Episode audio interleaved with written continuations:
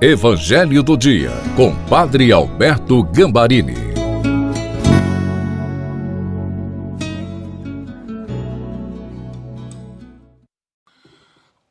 Olá, seja bem-vindo, bem-vinda ao Evangelho do Dia de sábado.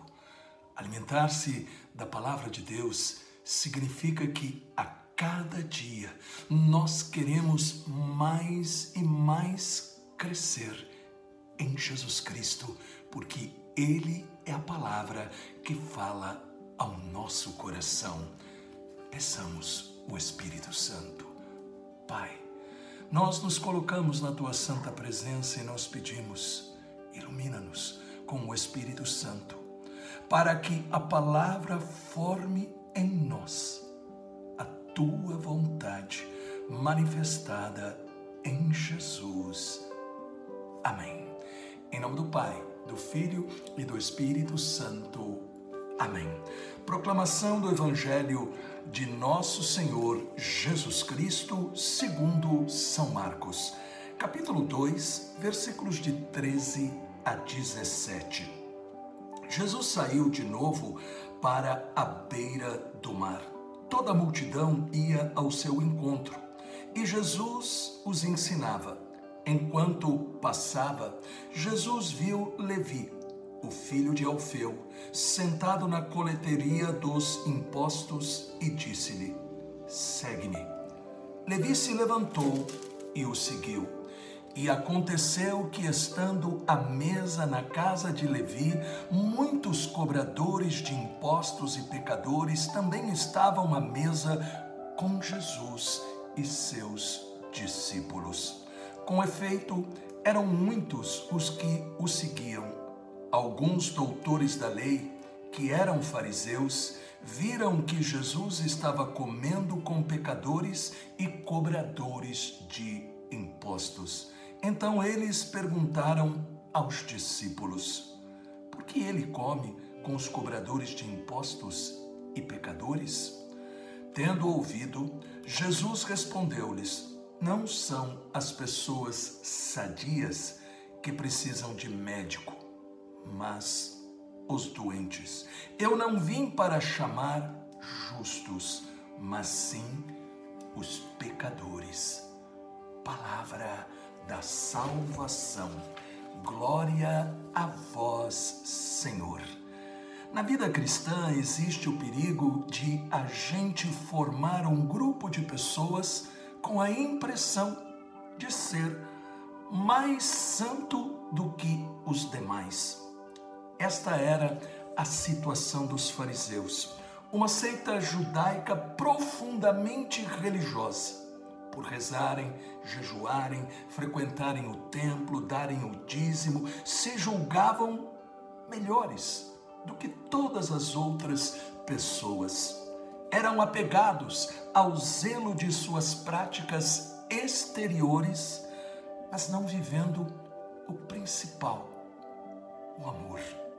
Jesus era causa de escândalo para eles, porque estava sempre junto dos leprosos, prostitutas, cobradores de impostos, considerados por eles pecadores. Portanto, eram pessoas que deviam ser evitadas para não ser contaminado pela impureza que estava nelas. Os fariseus então perguntam em Marcos 2,16: por que ele come com os cobradores de impostos e os pecadores? Jesus, ao chamar o cobrador de impostos para ser seu discípulo. Ele revela que ninguém está excluído do amor de Deus. Quando o cristão é movido por preconceito de qualquer ordem, não está vivendo o Evangelho. O desafio da fé é o de praticar o mesmo amor misericordioso de Deus em nossas relações com as pessoas. Jesus veio para perdoar os pecadores, curar os corações, libertar e salvar. é o que nós ouvimos em Marcos 2,17. Não são as pessoas sadias que precisam de médico, mas os doentes. Eu não vim para chamar os justos, mas sim os pecadores. Estas palavras, elas são estímulo, são consoladoras para a gente não desanimar e até ser capaz de recomeçar. Porque a graça de Deus sempre recupera o pecador arrependido. Ninguém é totalmente são ou doente. Todos temos áreas que precisam ser curadas. Ai de quem se imagina mais puro, mais santo, melhor do que os outros. E por isso ninguém também pode se sentir indigno de merecer o favor de Deus, porque fez isso ou aquilo. Quando nós estamos arrependidos e prontos para começar uma vida nova, Deus vem em nosso socorro.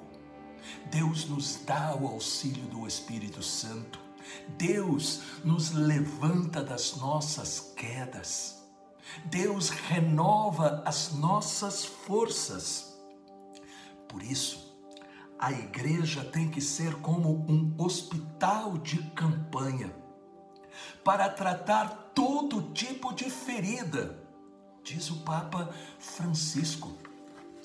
Nós temos que reconhecer que precisamos da cura de Deus e nós temos que ser capazes também de acolher os feridos, mas acolher sem reservas, com o desejo que as pessoas feridas pela vida possam encontrar o Deus que cura. Sim, na igreja está o médico e o remédio, que se chama Jesus Cristo. Pai, com a intercessão da doce Virgem Maria, Nossa Senhora dos Prazeres e de São José, dai-nos a graça de reconhecermos que precisamos desta cura. E também que a gente não feche jamais a porta para que os outros também sejam curados. Em nome do Pai, do Filho e do Espírito Santo. Amém. A palavra falou ao teu coração? Então deixe um comentário. Você deseja que também outras pessoas possam receber o médico e o remédio que é Jesus? Então, compartilhe para cinco pessoas. Compartilhe com esta certeza: Jesus é a resposta.